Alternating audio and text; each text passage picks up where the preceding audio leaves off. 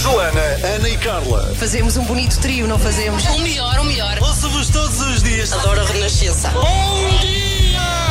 Começa o seu dia com as 3 da manhã e fica par com o mundo na Renascença, das 7 às 10. Muito bom dia. E hoje vamos falar de uma campanha que nos fala de um dos flagelos que mais afeta os portugueses. Estamos a falar da enxaqueca. Vamos falar disso nesta manhã, até porque acordar cedo, logo com uma tremenda dor de cabeça. Aliás, nós vamos entender qual é a diferença entre uma dor de cabeça normal e, quer dizer, nunca é normal, mas entre uma dor de cabeça regular e uma enxaqueca. O que sabemos é que é um problema que afeta um em cada sete portugueses. É uma doença que eh, tem um grande impacto na vida pessoal e profissional das pessoas. Aliás, se me está a ouvir e sofre de enxaquecas, com certeza que sabe disto, que o pode afetar. E depois, como não se vê, quem está de fora não consegue entender. Eh, nós temos aqui colegas que sofrem disto, precisamente. Vamos, aliás, partilhar o testemunho de uma das nossas colegas, a jornalista Carla Fino, que às vezes aparece aqui de óculos de sol e não dá para perceber o que é que se passa com ela, tem enxaqueca. Depois das sete e meia vamos falar sobre este tema precisamente. Vai estar connosco a presidente da Migra Portugal. É uma associação de doentes com enxaqueca e cefaleia e que nos vai eh, fazer entender melhor o que é que é isto eh, e o que é que eh, pode fazer com que as pessoas que sofram da enxaqueca não consigam realizar durante o seu dia. Portanto, vai nos tentar explicar que sofrimento é este. Por acaso eu não sofro de enxaquecas e às vezes tenho uma dificuldade em entender o que é que uma pessoa que sofre está a sentir. Mas vamos falar disso aqui na Renascença. Passamos a melhor música, a sua música preferida. Renascença, a par com o mundo, impar na música. Há dias uma colega minha, aqui precisamente na Renascença, uma colega, é jornalista, aqui das três da manhã, ela entra neste estúdio de óculos de sol. E se há coisa que não é necessária neste estúdio de rádio é precisamente óculos de sol, porque nem sequer temos janelas, portanto o sol esse nem sequer entra por aqui. No entanto, os óculos de sol da minha colega eram bem escuros e ela tinha-os porque estava a sofrer de um flagelo que assola milhares de portugueses, a enxaqueca. Bem, dava dó vê-la, o sofrimento, o esforço para estar bem. Bem, e pior do que isso, o esforço para conseguir falar ao microfone, para nos falar das notícias do dia. Ela é a Carla Fino, é habitual ouvi-la aqui connosco, é jornalista há muitos anos da Renascença, e a Carla espelha um problema que, como não se vê, os que não sofremos disso não conseguimos entender muitas vezes. Bom, por isso pedimos à Carla que nos tente explicar o que é que sente. Para começar, há quanto tempo é que ela sofre enxaquecas? Desde criança, praticamente, que me lembro que muitas vezes sofria com muitas, muitas dores de cabeça. Não sabia a origem, mas que me deixava muito prostrada e praticamente sem conseguir fazer nada. E uma das coisas que eu adorava era ver televisão e nem isso era capaz de fazer. Eu acho que isto é um bocadinho como o vinho do Porto. Quanto mais velhos estamos, eu acho que as enxaquecas têm requintes de malvadez quando tenho grandes crises, são mesmo de caixão à cova. Sobretudo porque me dá uma fotossensibilidade muito grande e vocês já me viram várias vezes de manhã de óculos escuros porque realmente eu não consigo suportar a luz, qualquer tipo de luz e naturalmente para quem tem filhos e, e filhos em idade escolar, passarmos um ou dois dias com uma crise destas é um bocadinho complicado. Tento aliviar da forma que posso e que sei. As enxaquecas são uma grande dor de cabeça para quem as tem e é difícil muitas vezes estar e conseguir conviver com esta pequena grande maleita. Obrigada, Carla Fino, por este testemunho, a falar-nos de enxaquecas. Bem, um estudo realizado em Portugal diz-nos que 81% dos doentes reportou que a enxaqueca tem um impacto negativo na sua vida profissional e cerca de metade dos doentes afirmam que foi necessário faltar ao trabalho em média é, quase é, 3,8, portanto quase 4 dias por mês devido a crises de enxaqueca. De facto, é, é um grande problema e a Carla estava a falar de é, mães e pais que têm filhos, que é um problema às vezes lidar com eles quando se sofre de enxaquecas, mas há também crianças, ou seja, ou seja, filhos que também sofrem destas fortes dores de cabeça. Aliás, há uma diferença entre dor de cabeça e enxaqueca, vamos tentar entender. Só dizer que no dia 12 de setembro vai assinalar-se o Dia Europeu de Ação contra a Enxaqueca e que a Migra Portugal, que é a Associação de Doentes com Enxaqueca e Cefaleia, vai lançar a campanha temporariamente fora de serviço por motivo de enxaqueca. Já a seguir vamos falar com a presidente e fundadora da Migra, a Madalena Plácido, que vai estar connosco nesta manhã de quinta-feira. Bom dia. Moonlight Shadow, Michael Phil toca por cá, amanhã de quinta-feira. Muito bom dia, seja bem-vindo. Estamos no Facebook, 9 minutos para as 8. Vamos então falar deste problema que atinge muitos portugueses. Infelizmente, eu estava a dizer há pouco que aposto que há um ouvinte ou uma ouvinte que nos está a ouvir, que está de carro, que está aí para o trabalho e que acordou com enxaqueca, o que é uma chatice, as melhoras daqui da Renascença. Vamos falar precisamente disso, porque temos aí uma campanha a arrancar já neste sábado, dia 12 de setembro. Vamos falar com a Madalena Plácida. Ela é presidenta e fundadora da Migra Portugal, que é uma associação portuguesa de doentes com enxaqueca e cefaleias. Olá, Madalena, bom dia. Bom dia. Olá, a Madalena é novíssima, tem 27 anos, é farmacêutica e, Madalena, tiveste a primeira crise com 10 anos? Sim, é verdade, com 10 anos. É um bocadinho como a Carla estava a descrever e muito Sim. bem. É, é um bocadinho assustador em crianças, especialmente, um, ter uma, uma crise de enxaqueca, porque uh, é uma dor muito intensa. Uh, normalmente temos aqui a sensação que estamos a sentir o coração a bater na cabeça, porque é uma dor pulsátil. Uhum. Uh, e depois, juntamente com isso, como a Carla estava a descrever muito bem, toda a sensibilidade à luz, ao som, aos cheiros, Uh, que leva muitas vezes as pessoas, quando estão com, com dor de cabeça, a utilizar os tais óculos de sol, mesmo em sítios onde parece que não são necessários. Isso provoca muitas vezes nas outras pessoas uma reação de estranheza. Um, ah, Parece que a pessoa chegou da discoteca há 5 minutos, Exatamente. mas na verdade está a sofrer muito. Nós Até estamos... pelo resto da expressão da pessoa, normalmente muito cansada, um pois bocadinho é. desorientada e também muitas vezes com náuseas e vômitos também uh, acaba por tornar muito debilitante. Bem, nós estamos a abordar este tema aqui eh, nesta manhã. Porquê? Porque acreditamos que há pessoas que não consigam entender do sofrimento vosso, não é? Das pessoas que sofrem. Eu não, eu não sofro, já tinha dito há pouco, mas eh, às vezes não conseguimos entender e às vezes não se dá o valor, ou seja, achamos que a pessoa está a exagerar porque de repente tem que faltar ao trabalho. E na verdade é que é um sofrimento grande, não é? Ou seja, é, tem impacto na tua vida pessoal, Madalena, acredito. Sim, claro que tem, tem imenso impacto na, na, minha vida pessoal. Aqui um bocadinho a todas as dimensões, tanto pessoal como familiar, social e também, como está a dizer, a nível laboral. Uh, mas de facto, uh, também como a Carla descreveu lindamente, uh, os doentes fazem um grande esforço para dar resposta, especialmente aos compromissos laborais, mesmo que isso muitas vezes tenha aqui uma grande componente de, de, penalização em termos de qualidade de vida, de, do esforço que o doente está a fazer para conseguir dar, um, responder a esse compromisso que tem uh, no trabalho. Uhum. E por isso, uh, muitas vezes é mesmo importante essa compreensão das outras pessoas, porque o doente está a fazer um grande esforço e é importante que tanto os colegas de trabalho, como mesmo a nível familiar, as pessoas que estão à nossa volta, que consigam compreender. E é um bocadinho por isso que nós lançámos esta campanha pois. Já vamos, olha, já, uh, Madalena, já vamos falar da campanha. Vai ser mesmo a última coisa. Antes disso, e muito rapidamente, existe tratamento ou não? Eh, existe, existe, não existe cura, mas existe tratamento de prevenção que ajuda os doentes a controlar, a, a, prevenir as crises e a ter crises com menos frequência. E para isso é mesmo muito importante que os doentes uh, sejam acompanhados por um médico, quer médico de família, quer o um neurologista, um, ehm, para, exatamente para terem o, o, tratamento mais adequado, tanto o tratamento para as crises, para que a crise passe o mais rápido possível, como mesmo este tratamento de prevenção, para que tenham crises o mínimo de vezes uh, possível. Portanto, procura ajuda médica. Agora sim, para terminar, temos a campanha lançada este sábado, temporariamente fora de serviço por motivo de enxaqueca. Em 30 segundos, campanha é esta. Para que é que serve, Madalena? Então, esta campanha serve para nós sensibilizarmos a, a, as pessoas de que os doentes muitas vezes estão, estão aqui temporariamente fora de serviço é, é, uma, é uma incapacidade que é temporária, mas de facto durante as crises os doentes têm alguma dificuldade em dar resposta e é necessário esta compreensão para com os doentes. E por isso nós vamos ter aqui, também para ajudar os doentes, falar aqui um bocadinho das estratégias para gerir melhor a doença e vamos ter já amanhã às 16 horas no nosso website um webinar que foca aqui uhum. a parte laboral e vamos ter a colaboração da Sociedade Portuguesa de Cefaleiros, Sociedade Portuguesa de Neurologia e também de Medicina do Trabalho, também aqui com a Câmara Municipal de Lisboa que nos vai okay. dar alguns exemplos do que estão a fazer a este nível e que ajuda uhum. os doentes a contornar este impacto.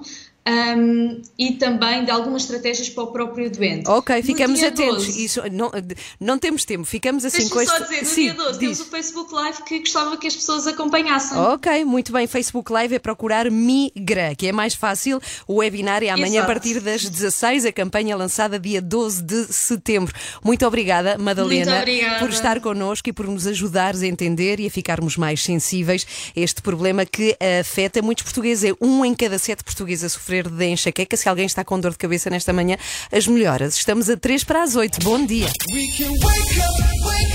Acorde com as 3 da manhã, na Renascença, das 7 às 10. E nós agora vamos ter com o Renato Duarte, que nos vai falar de um assunto muito importante, já que a escola começa, para alguns, já começou, é, para a grande parte dos alunos portugueses começa a partir de segunda-feira. Vamos falar de alimentação na escola, nomeadamente de marmitas, para mães e pais que decidem enviar, eventualmente mais mães, não sei, tenho essa sensação, que decidem enviar comida feita de casa para as escolas. Temos aqui uma belíssima uh, ideia num livro chamado Healthy Bites, escrito com, uh, pela Teresa da Abreu, com quem está o Renato Duarte. Olá, Renato, bom dia. Olá, bom dia, Ana Galvão, bom dia a todas as, as pessoas que estão aqui a ouvir a Renascença. Ainda estou a arrancar, não sei se já percebeste. Entretanto, estávamos, estavas aqui a falar Sim. e muito bem que hoje vamos conversar com a Teresa, quem é a nossa convidada. Eu estou, uh, na verdade, eu é que sou convidado da Teresa, porque estou em casa dela a Sim. preparar marmitas. E estava aqui a pensar, tu, Ana Galvão, tu, tu lembras? Tu a preparar? Não, a Teresa é que está a preparar a marmita, porque ah, eu não preparo comida nenhuma para ninguém, como é óbvio, porque tenho, mas vou tentar ajudar aqui. A Teresa vai tentar ensinar-me algumas coisas. Aqui a ideia é fazer uh, uma marmita saudável, e eu estava hum. aqui a pensar, Ana Galvão, eu não sei se tu te recordas do que é que costumavas levar para a escola no, no lanche, na lancheira, mas ah, não eu, tinha nada a ver. Eu levava uma coisa que coisas. começava por bully e acabava em cau. Em cal, que, que, hoje em dia tu dás ao teu filho. Esse, não, esse, nunca. Não dás, Nem, nunca experimentou sequer. É incrível, não é? Tristeza. Somos mais Meu sensíveis Deus. agora, nesta altura, do que nos e anos ele é mais 80. infeliz, em compensação também. Mas, entretanto, sabes que eu estava aqui a lembrar-me do grande momento alto do meu dia, quando eu ia Sim. para a escola. Era o momento em que abria a lancheira e tirava de lá um donut, que eu adorava donuts. Uhum. Uma coisa também parecida, não era bem bulical, mas era qualquer coisa parecida com isso que acabaste de dizer. E, portanto, era disso que era feito o meu, eh, o meu lanche, as minhas marmitas. Hoje em dia eu olho para as marmitas que as minhas amigas, por exemplo, preparam para os filhos, não é? Para eles levarem para a escola e acha aquilo tudo uma tristeza, uma coisa sem graça nenhuma, mas Nada. muito mais saudável, porque hoje em dia os pais são mais atentos e ainda bem à saúde das crianças. Podem fazer coisas tão boas, a Teresa que o diga. Hum. Exatamente, e vamos falar sobre isso justamente. Healthy Bites é o nome do blog da Teresa da Abreu, já tem dois livros publicados, o último acabou de sair e nós estamos aqui no processo de preparar a, a marmita para a Judite, que tem 3 anos. Teresa, diga só olá, bom dia, para provar que aqui está e que eu não estou a mentir. Sim. Olá, bom, bom dia. dia. Vamos preparar a marmita para a Judite. E uma marmita saudável, não é? Saudável, claro. Mas com graça, com sabor? Com... Sempre com sabor, porque Será? as receitas saudáveis também podem ser saborosas. Tão bons como os donuts e os bolicaus que eu comia na minha infância. Diferentes, mas muito saborosos. Muito bem, já vamos conversar com a Teresa então daqui a pouco. Ana Galvão, até já, beijinhos. Ai, vais embora? Então vá, até já. Ah, olha, não, tu querias conversar mais. Eu posso não, conversar, não, não, posso dizer, olha, que o dia está lindo, está um dia lindo, a varanda da Teresa é muito agradável, vou aqui para fora, ela foi muito simpática para me receber e eu estou cheio de fome, portanto, ainda bem que aqui estou. Então vá, vai lá. Comer qualquer coisinha até já. Renato Duarte hoje connosco a ajudar-nos a perceber o que é que podemos uh, mandar para a escola dos nossos filhos dentro da marmita para que eles estejam bem e muito saudáveis. A sua música preferida. As histórias que contam, a informação que precisa. Está tudo aqui na Renascença. Só para me ver. Só para me ver. Muito bom dia, 8h24. Ontem à tarde, bem, é, muito tarde isto está a acontecer na minha casa, mas de facto eu não sou a Carla Rocha que faz tudo muito despachado e com muito tempo de antecedência. Sou daquelas que deixa tudo para o fim. Finalmente olhei para a lista de material escolar que o meu filho precisa de levar para a escola. Ele vai arrancar já na semana que vem, tem uma apresentação e depois começa a escola só dias, dois dias depois. Mas só ontem, e confesso-me aqui, é que decidi olhar para esta lista obrigatória escolar. Bom, o que se passa é que esta mãe, que sou eu, eh, pegou ontem no seu filho, o Pedro tem 11 anos, vai para o sexto ano, e peguei nele e pedi-lhe para ele ir ver aos tojos do ano passado que é que tinha sobrado para reutilizar. E ele olhou-me quase em lágrimas e disse-me: Então, mas não vou ter material novo? E eu disse: Não, não faz sentido. Então sobraram coisas do ano passado, para que comprar novas? Mas depois eu tentei lembrar-me e de facto recordei que eu própria levava tudo novo em todos os anos e que estava a ser uma mãe, como dizer, eu acho que a expressão é mão de vaca, é uma mãe forreta. E decidi perguntar, é, tinha uma amostra aqui na rádio, o João Duarte, que é o produtor, perguntei-lhe se ele para a escola levava todos os anos material novo. Ele disse-me que sim. É, Sandra, tu também levavas. Eventualmente eu também, estou a ser uma má mãe por não é, olhar como deve ser para o meu filho. Portanto, eu deixo-lhe esta pergunta aqui na Renascença, se me está a ouvir. Eu não sei se há pais que decidem levar coisas antigas do ano passado que sobraram, sei lá, borrachas sobraram. Estão assim um bocadinho comidas, mas eu acho que dá. E canetas também. Ou se devemos sempre comprar material novo, porque digamos que é, como dizer, um alento para o arranque das aulas também novas elas, não é? Neste novo ano letivo. Pode dizer-me no Facebook e ajudar esta mãe que não sabe o que fazer. Eu estou tentada a comprar material novo, sim senhora, mas algo me diz que devemos reutilizar o que temos em casa. Realmente não sei o que fazer e espero pelo seu conselho. Pode ser através do Facebook da Renascença. Olá, eu sou o Vicente Alves do O. Eu sou a Joana Espadinha. Eu sou a Teresa Guilherme e estou aqui com as 3 da manhã. Começa o seu dia com as 3 da manhã, entre as 7 e as 10. Bom, há pouco deixei aqui uma dúvida, que é mesmo uma dúvida da minha vida, portanto pedi a sua ajuda. Tem a ver com comprar ou não material novo em cada ano escolar ou reciclar o que sobrou do ano passado. E a Maria respondeu, ela diz que faz um misto eh, e que e fica também a ajuda para outras mães e pais que têm ainda que comprar o material novo ou não novo, ou, ou então usar o reciclado para os filhos que começam as aulas já na semana que vem. E a Maria diz que faz um misto, recicla uma coisa e compra algumas novas. E deixa aqui uma pequena lição. Ela diz: sempre fui educada assim. Hoje, mais que nunca, as crianças sabem o que é reciclar, reutilizar, reduzir. Assim sendo, os pais devem explicar aos filhos porque não têm material novo no início do ano, mas apenas quando for necessária, bem do planeta. Isto não se deve aplicar a cadernos e folhas para dossiê que devem ser novos e um para cada disciplina. Muito obrigada aqui pela ajuda, Maria, e pela opinião.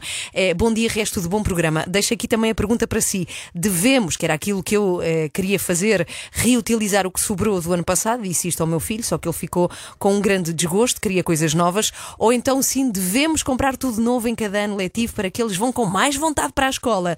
Diga-me o que acha. Pode ser através do mail ou através do Facebook da Renascença. Muito obrigada. Acorde com as 3 da manhã, na Renascença, das 7 às 10. Por falar em regresso à escola, o Renato Duarte hoje está na casa. O Renato tem um talento especial para se meter em casa de pessoas e ele hoje conseguiu fazê-lo com a Teresa da Abreu, que é autora de um blog incrível chamado Healthy Bites e que tem um livro precisamente sobre marmitas, marmitas para levar à escola. E a Teresa estava a preparar a marmita para a sua filha. É... Olá, bom dia. Olá, olá, interrompi. Então, como é aqui, que estamos? facto, Sim. A rotina. Como é que estamos? A marmita está pronta. Basicamente, eu não ajudei muito, a verdade é essa. Sim. Estávamos aqui na conversa, entretanto, eu e a Teresa da Abreu a recordar ainda as marmitas que eu levava para a escola. E eu estava aqui a partilhar com a Teresa. Eh, à altura, houve ali uma fase ali no liceu, já não levava propriamente marmita, mas enfim, dava melhor para eu comer por ali. E eu almoçava muitas vezes, Ana Galvão, vê lá o que é que achas disso. O quê? Duas doses de batatas fritas só num café que havia em frente Isso é à minha escola. E esse foi o meu almoço durante imenso tempo. Eu estou aqui vivo. E Epá, mas, aparentemente tens, mas, tens, mas tens um ar muito doentinho, não é? Exato, verdade? e tenho outros problemas de cabeça, se calhar são desses, não é? É, é disso, Não. Teresa, bom dia. Da alimentação, não, também não há de ser disso. Mas é um bocadinho chocante para alguém adepto da alimentação saudável ouvir uma coisa dessas. Se, se, se, se tu soubesses que a desdita anda a comer essas coisas na, na escola, o que é que fazias? Tinha um ataque cardíaco. Era completamente. Tu e ela, provavelmente aqui a uns anos. Teresa, fala-me lá do- desta mudança, porque a história da Teresa Ana Galvão também é muito curiosa, Hum. a forma como ela se começou a aventurar por este universo da alimentação saudável, porque tu própria tens alguns problemas de saúde, não é? E por isso é que fizeste assim esta, esta viragem. Sim, eu fiquei com, com algumas sequelas no pós-gravidez, fiquei com, com problemas de, hum, nomeadamente, tenho uma, uma doença auto, autoimune, a tiroide Hashimoto, a tiroide. Muito afetada durante a gravidez e eu sofri com isso, não tinha problemas nenhum de tiroide e fiquei com, com esta doença autoimune e pronto, a partir daí é que começou esta aventura da Estou retirada. obrigada. a- Sim. E que mudanças essencialmente é que tu fizeste? Retirei o glúten, processados, eh, refinados, açúcares essas coisas todas da alimentação que toda a gente pensa que eu, ah, então e afinal o que é que tu comes? Pronto, mas há muita coisa para comer. Da tua alimentação e da tua família, não é? Sim, sim. Nomeadamente aqui da tua Judite, tens uma filha com 3 anos. Uh, quais são as tuas principais preocupações quando nós falamos aqui da emenda dela que ela leva para a escola todos os dias? É justamente retirar esse tipo de produtos? Sim, sim retirar os processados, retirar os refinados. Uh, tento normalmente fazer tudo caseiro. É óbvio que também há algumas coisas de compra que são aceitáveis e, e pronto, e, e, nessa altura a minha preocupação era, como estávamos a falar ainda há bocadinho, uh, tir, uh, ler a, a listagem de, de, ingredientes e perceber se eu conheço todos os ingredientes que estão no que estão no, naquilo que quer comprar tu ou não. Passas 3 horas por dia no supermercado, cada vez que vais às. No início passava, no início passava é muitas horas no supermercado a ler rótulos, agora já sei mais ou menos aquilo Sim. que quero e quando olho para um rótulo rapidamente vejo se é aquilo que, uhum. se encontro qualquer coisa nova, se é, se é aquilo que, que dito que eu quero, que dito e eu. Uh, uh, que, que seja a vossa alimentação. Fala-me da marmita de hoje, então. Nós já preparámos aqui e tu fizeste hoje aqui umas panquecas com a minha ajuda, quer dizer, não ajudei nada porque eu sou péssimo na cozinha. Aliás, Ana Galvão, não sei se já viste no meu Instagram a minha aventura de ontem, pus uns nuggets a fazer e ficaram completamente negros, uma coisa impressionante. Eu sou um incompetente, entretanto a Teresa já me deu aqui algumas dicas para aquilo não acontecer. Mas hoje, então, panquecas de aveia, mais o quê? As panquecas de aveia são, são muito simples. Um, Como é que nós fizemos aqui as panquecas? Explica só às pessoas. Uh, foi rápido, foi um ovo, três colheres de sopa de aveia, levaram uma colherzinha de chá de farinha de banana só para dar um sabor um bocadinho diferente uhum. um, e duas colherzinhas de bebida vegetal mexi tudo e fiz na frigideira. Portanto, muito simples. Muito simples rápido, mesmo. Um, e depois tenho uns mirtilos, a Judite é muito fã de mirtilos desde pequenina, e umas nozes. Eu também gosto muito, por acaso. Quer nozes, quer E ela com 3 anos já gosta de nozes. Nozes uh, é um fruto seco com um sabor assim particularmente Sim. forte. Não é? A Judite gosta de todos os frutos secos. Uh, ela fez uma, começou uma alimentação um bocadinho, de uma forma um bocadinho diferente. Uh, comeu em Baby Led Weaning, onde basicamente os bebés não comem papas nem sopas. Não, o quê? Desculpa. Em Baby Led Weaning. É uma abordagem na introdução alimentar dos bebés. Ah. Os bebés não comem papas nem sopas, comem alimentos sólidos que conseguem comer sozinhos desde o início de vida. Uh, desde o início de vida, desde os seis meses. Portanto, até aos seis meses é exclusivamente a leite e depois a partir daí um, ah, alimentos sólidos. Obviamente têm que ser preparados uh, de determinada forma, cozinhados com uma determinada consistência e com determinado uhum. corte para que os bebés não se engasguem. Ah, isso é extraordinário. Baby led winning. Baby led winning. Baby o desmame orientado pelo bebê. Ok. Ah, muito bem, muito bem. Pronto, já está aqui então a marmita preparada. A Judite vai comer isto uh, lá para o meio da tarde, não é? Sim, por volta é das, das 13 é o lanche da tarde, da tarde. Sim. E pronto, isto tem aqui uma alimentação extraordinária. Se gostaram desta ideia e se querem saber mais sobre a história da Teresa e sobre estas receitas muito práticas e simples, há um livro, Healthy Bites, receitas saborosas e saudáveis para comer em qualquer lado, e o tal blog não é? Portanto, tu és Sim. blogger e por isso é que chegaste até este livro, Sim. não é? Tenho okay. o blog, wealthybites.pt, estou presente nas redes sociais, nomeadamente Instagram e Facebook, são as principais redes sociais. Isto é extraordinário e pronto, e não há donuts nem bolicaus para a Judite de 3 anos também e assim é que tem Também há. Obrigada. saudáveis, não é? Exatamente. Obrigada, Renato. Healthy Beijinho, até Bites. já. Beijinhos, até já, Renato. You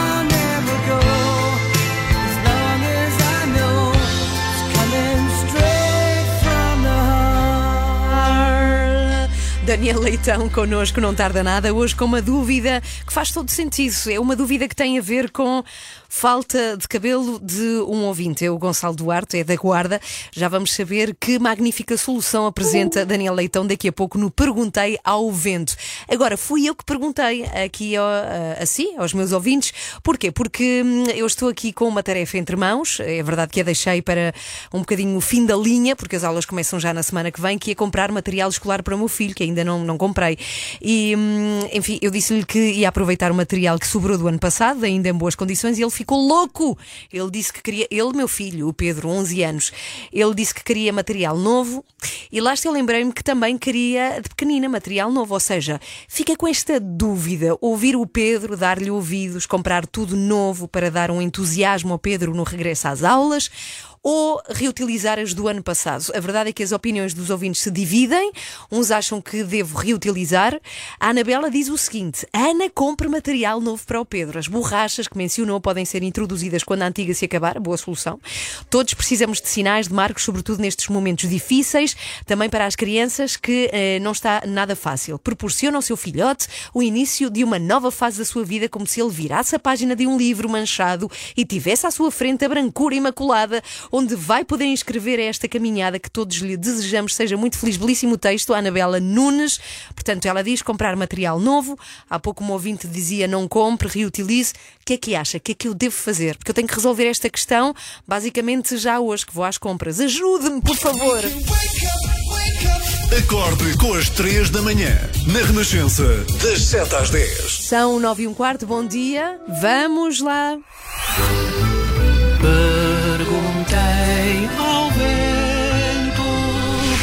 Ele não me respondeu, perguntei ao Daniel. Daniel Leitão connosco. Olá, Daniel, bom Olá. dia. Esta música é terrível. Eu, na terça-feira, tu regressaste, que eu perguntei ao vento, Sim. fiquei com a música na cabeça a tarde inteira. Há coisas piores, Perguntei ao vento. Sim, há coisas piores. É verdade. bom, então, hoje recebemos uma questão. Está tudo bem, antes de mais? Está tudo, Está, com vocês Nicolau aí bem, também. Joana também. Está tudo muito bem, muito obrigada. Então vamos Nicolau, lá. Nicolau é o, que leva, é o que leva a melhor vida aqui em casa. Pois é, só dorme momento. e come. no Perguntei ao Vento recebemos uma questão do nosso ouvinte, o Gonçalo Duarte, que cumprimentamos. Bom dia, Gonçalo, é da Guarda e tem a ver com calvície. É isso? Pois, calvície, é, é um tema que já estamos carecas de ouvir falar, verdade? Viste o que eu fiz aqui?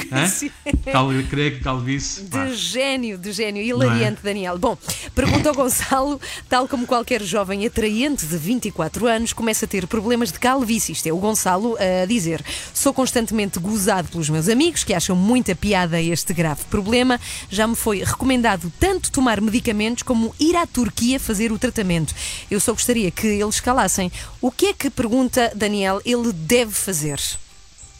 Bom, uh, caro Gonçalo, o meu conselho é manter a calma e não se precipitar. Esses seus amigos que agora gozam consigo, muito provavelmente irão lá chegar no futuro.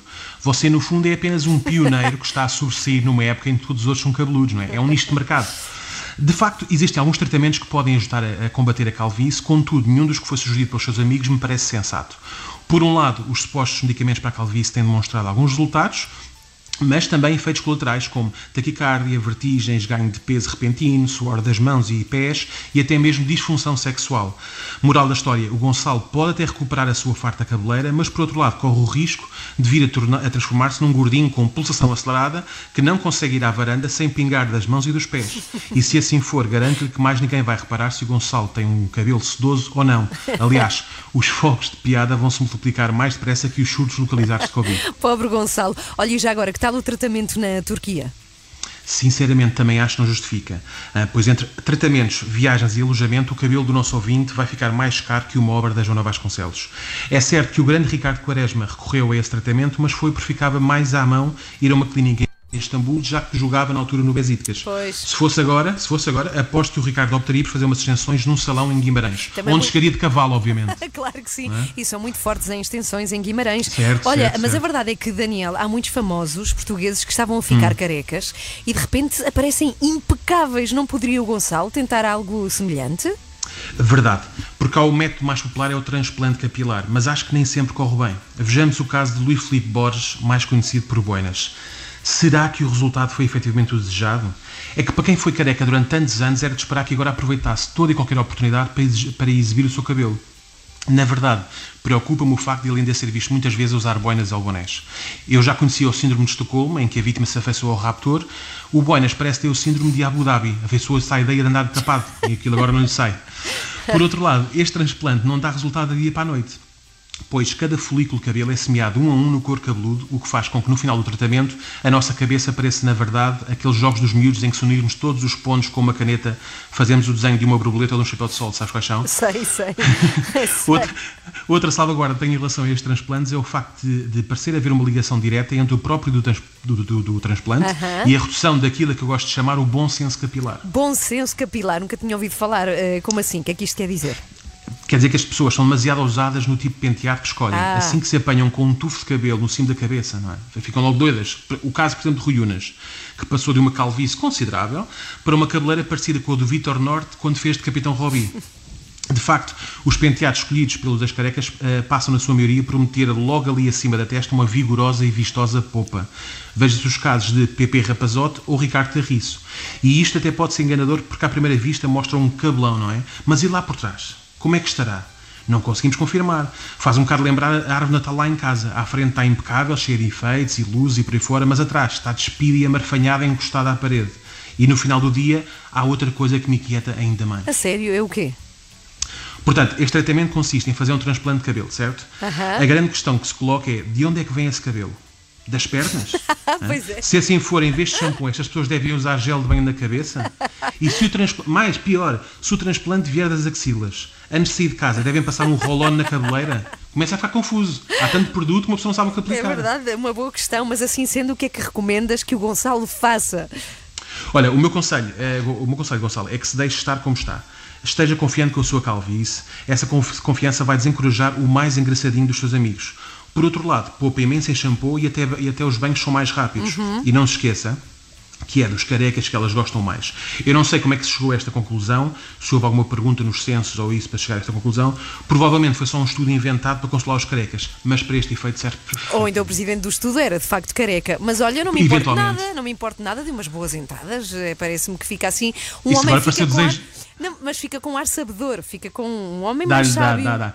Por outro lado, com a forma como disseste, parece que estamos a falar do ano novo, não é? Eu gosto de umas boas entradas, não é? Viste a minha- as minhas cuecas azuis e com as 12 passas, não é? Mas é incrível como tu eh, estás a par e sabes de todos os assuntos. Impressionas-me, Daniel Leitão. Verdade, é verdade, verdade. Vais de menus até calvície. É impressionante. E, e- e se tiver alguma dúvida para o Daniel Leitão, mande um mail para onde, Daniel? daniel.leitão.rr.pt Até terça. Adeus. Perguntei como ele não me respondeu, perguntei ao Daniel. Quando e como quiser. No Facebook, no Instagram, no Twitter. A Renascença está sempre consigo. Queremos anunciar com muito orgulho, com muita alegria, felicidade, a nova contratação desta época, 3 da manhã, Olivier Bonamici, que a partir já da semana que vem vai estar connosco para nos contar histórias incríveis sobre o mundo do desporto. Daqui a pouco vamos recebê-lo e vamos saber mais concretamente o que é que ele vem fazer para, digamos, chatear às 3 da manhã. Nesta fotografia há um elemento da família que raramente aparece: o pai. Onde está ele no cotidiano? Da mesma maneira que há um pouco por todo o mundo monumentos dedicados ao soldado desconhecido, devíamos erguer uma estátua ao marido desconhecido, não é? É aquele marido que passa a vida a cartar com as tralhas da blogger e dos filhos para que eles apareçam lindos e maravilhosos nas fotografias e que tem de arranjar um cantinho lá em casa para arrumar as suas lâminas de barbear numa casa de banho cheia de cremes anti-celulite oferecidos. Joana Marques não tarda nada, está de volta, que isto o tempo passa a correr, portanto, em novembro, depois da licença de maternidade, cá a temos de volta, mas quero recordar que o extremamente desagradável de Joana Marques, todos os episódios estão disponíveis no Facebook e no YouTube da Renascença. Olá, bom dia, Olivia, bem-vindo. Bom dia, Ana. Muito obrigado. Nada, sabes que vais trabalhar com três mulheres e somos muito chatas. Sim, já, já sei, já sei que vocês estão chatas. Olha, o que é que nos vens contar? A partir da semana que vem estás connosco às segundas e quartas-feiras, 7h45 da manhã. Para quê, Olivier? Para tentar uh, falar do desporto Ana, de, de, de forma diferente. Claro que o futebol é o desporto número um, mas existem outras modalidades. Portanto, isto é já um primeiro ponto, não é? Porque raramente ouvimos falar de ginástica, de patinagem artística, não sei, de snooker, de matraquilhos, por exemplo. uh, o mesmo de jogos como xadrez, etc. Isto, há pessoas que adoram também este tipo de desporto. E mesmo dentro do futebol, olhar para o futebol talvez de outra forma. Porque do ponto de vista dos resultados e da análise já é feito por pessoas ultra competentes, mas depois as outras histórias atrás do, de pequenas histórias, às vezes há grandes histórias. Um exemplo, super rapidamente, o, homem que fez a estátua de Marquês de Pombal em Lisboa Sim. era um jogador de futebol, ele tem uma história extraordinária. É isso que irei tentar uh, contar, não só a nível do futebol, como modalidades. Mas que história extraordinária é essa do senhor que fez a estátua do Marquês de Pombal? Não nos vais Ah, contar posso- agora? Ah, não, Não, vais contar agora? Esta não, esta não. Mas posso te contar uma outra, por exemplo, que eu pessoalmente adoro. É um grande jogador dos anos 90 que se chamava Romário. E ele jogava no Barça. O Romário adora fazer a festa, adora sair e tudo isso. E um dia liga para o seu treinador, o Johan Cruyff, e diz: Joana, coach, eu ir para o Brasil para o Carnaval do Rio. Johan Cruyff, tu estás a brigar comigo, Romário. No domingo temos jogo. Faz favor, você sabe, gosto de Carnaval. Não, não podes ir. Ou então fazemos um, um acordo. Se tu marcas dois gols na próxima jornada, eu deixo de ir para o Carnaval. Ok. O Romário entra em campo, passados 15 minutos, marca dois gols, e vira-se para Johan Cruyff e diz: então já posso, já posso ir Não posso estou relevado. quando ele sai do relevado, vira-se para o Anne e diz obrigado, coach, eu tenho um avião marcado aqui uma hora e meia. Isso é magnífico e falamos do segundo maior goleador da história, o Romário, não é? Exatamente. Tem uma história impressionante, sim. Exatamente, portanto é isso, um pequenas histórias assim que mostram, mas isto é uma história engraçada, mas vou guardar esta, a história do Estátua Marquês de Pombar e outras histórias uh, e dar esta uma outra visão do desporto de uma forma geral. Olha, espero com muita ansiedade uma história de alguém que joga xadrez. Tu disseste também era uma modalidade importante, portanto espero assim. com muita ansiedade uma. Prepara uma para nós, por favor, Olivia. Exatamente, vou preparar. Está bem. A partir de matraquilhos também. De matraquilhos, por favor. A partir de eh, segunda-feira, segundas e quartas, Olivia Bonamici, nas três da manhã às 3 da manhã. Oi, eu sou o Bonga. Olá, eu sou o Salvador Sobral. Eu sou a Helena D'Água e estou, estou com as 3 da manhã. Olá, sou o Dr. Duarte e tenho aqui comigo o António Machado. Olá, sou o António Machado e estou aqui com as 3 da manhã. Às 3 da manhã? Isso é muito tarde. Eu tenho que ir embora, Ora bem, estamos no final deste programa de rádio, tenho muita pena por isso. Fico sempre quando este programa acaba. No entanto, se não conseguiu ouvir de uma ponta à outra, o André Peralta, muito simpaticamente, preparou os melhores momentos. Seja bem-vindo, manhã de quinta-feira. Há dias uma colega minha, aqui precisamente na Renascença, ela entra neste estúdio de óculos de sol. E ela tinha-os porque estava a sofrer de um flagelo que assola milhares de portugueses, a enxaqueca. Vamos falar com a Madalena Plácida. Ela é presidenta e fundadora da Migra. Madalena, bom dia. Toda a sensibilidade à luz, ao som, aos cheiros, uh, que leva muitas vezes as pessoas, quando estão com, com dor de cabeça, a utilizar os tais óculos de sol, mesmo em sítios onde parece que não são necessários. Parece que a pessoa chegou da discoteca há 5 minutos, mas na verdade está a sofrer muito. Existe tratamento ou não? Não existe cura, mas existe tratamento de prevenção que ajuda os doentes a controlar, a prevenir as crises e a ter crises com menos frequência. Temos a campanha lançada este sábado, temporariamente fora de serviço por motivo de enxaqueca. Muito obrigada, Madalena, Muito obrigada. por estar connosco. Temos aqui uma belíssima eh, ideia num livro chamado Healthy Bites, escrito pela Teresa Dabreu, com quem está o Renato Duarte. Eu é que sou convidado da Teresa, porque estou em casa dela a Sim. preparar marmitas. Vamos preparar a marmita para os ditos. Uma marmita saudável, não é? Saudável, claro. Mas com graça, com sabor. Com... Sempre com sabor, porque Será? as receitas saudáveis também podem ser saborosas. Eu almoçava muitas vezes, Ana Galvão, vê lá o que é que achas disso. O quê? Duas doses de batatas fritas. E esse foi o meu almoço durante imenso tempo. Eu estou aqui vivo. Mas tens um ar muito doentinho, não é? Exato. E tenho outros problemas de cabeça, se cá são desses, não é? é Fala-me da marmita de hoje, então. Nós já preparámos aqui. As panquecas de aveia são, são muito simples e depois tenho uns mirtilos e umas nozes. Pronto, já está aqui então a marmita preparada. Isto tem aqui uma alimentação extraordinária. Obrigada, Renato. Healthy Beijinho, até já. Acorde com a Joana, a Ana e a Carla. Às três da manhã. Na Renascença. Amanhã cá estou consigo a partir das 7 e, como sempre, conto muito, mas conto mesmo, com que esteja também desse lado. Até amanhã e boa quinta-feira.